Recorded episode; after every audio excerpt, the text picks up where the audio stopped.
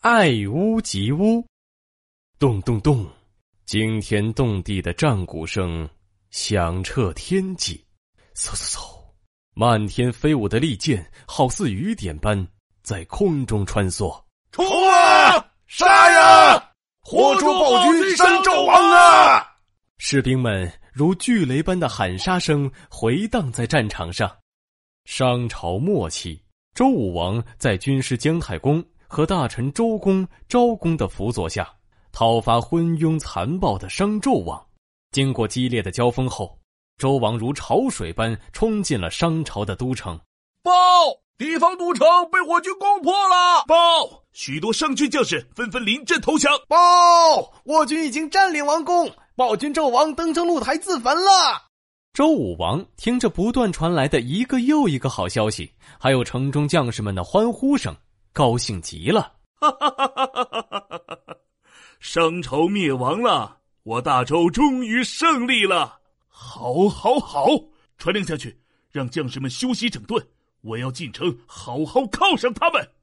在侍卫的保护下，周武王乘战车进入城中，看着街边许多被捆绑着的商军俘虏，饶命啊，大王！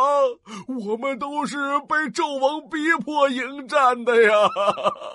大王，我愿献出全部的家产，饶了我们吧！这时，跑过来一群小孩子，一边嬉戏打闹。一边哼着儿歌，武王伐纣灭掉商，抓了俘虏一大帮，大臣权贵心发慌，生死由天没商量。看到这样的情景，周武王觉得心中很不安，有些担忧。唉，这些纣王的手下要怎样处置呢？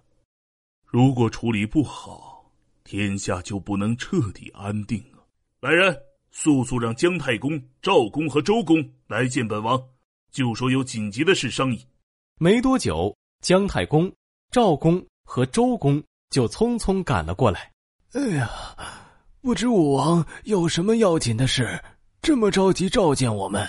周武王心事重重的说：“我们打败了纣王是好事，可是对他的手下怎么处置呢？这件事儿。”武王不必烦扰。姜太公捋了捋白胡子，说：“你看对面屋顶上落着的是什么鸟？”周武王睁大眼睛，仔细一看，发现几个乌黑的鸟儿站在屋脊上，奇怪的说：“太公，那是乌鸦呀！据说是一种代表不幸的鸟儿，大家都不喜欢它们。这个和处理商军俘虏有什么关系吗？”姜太公笑着解释道。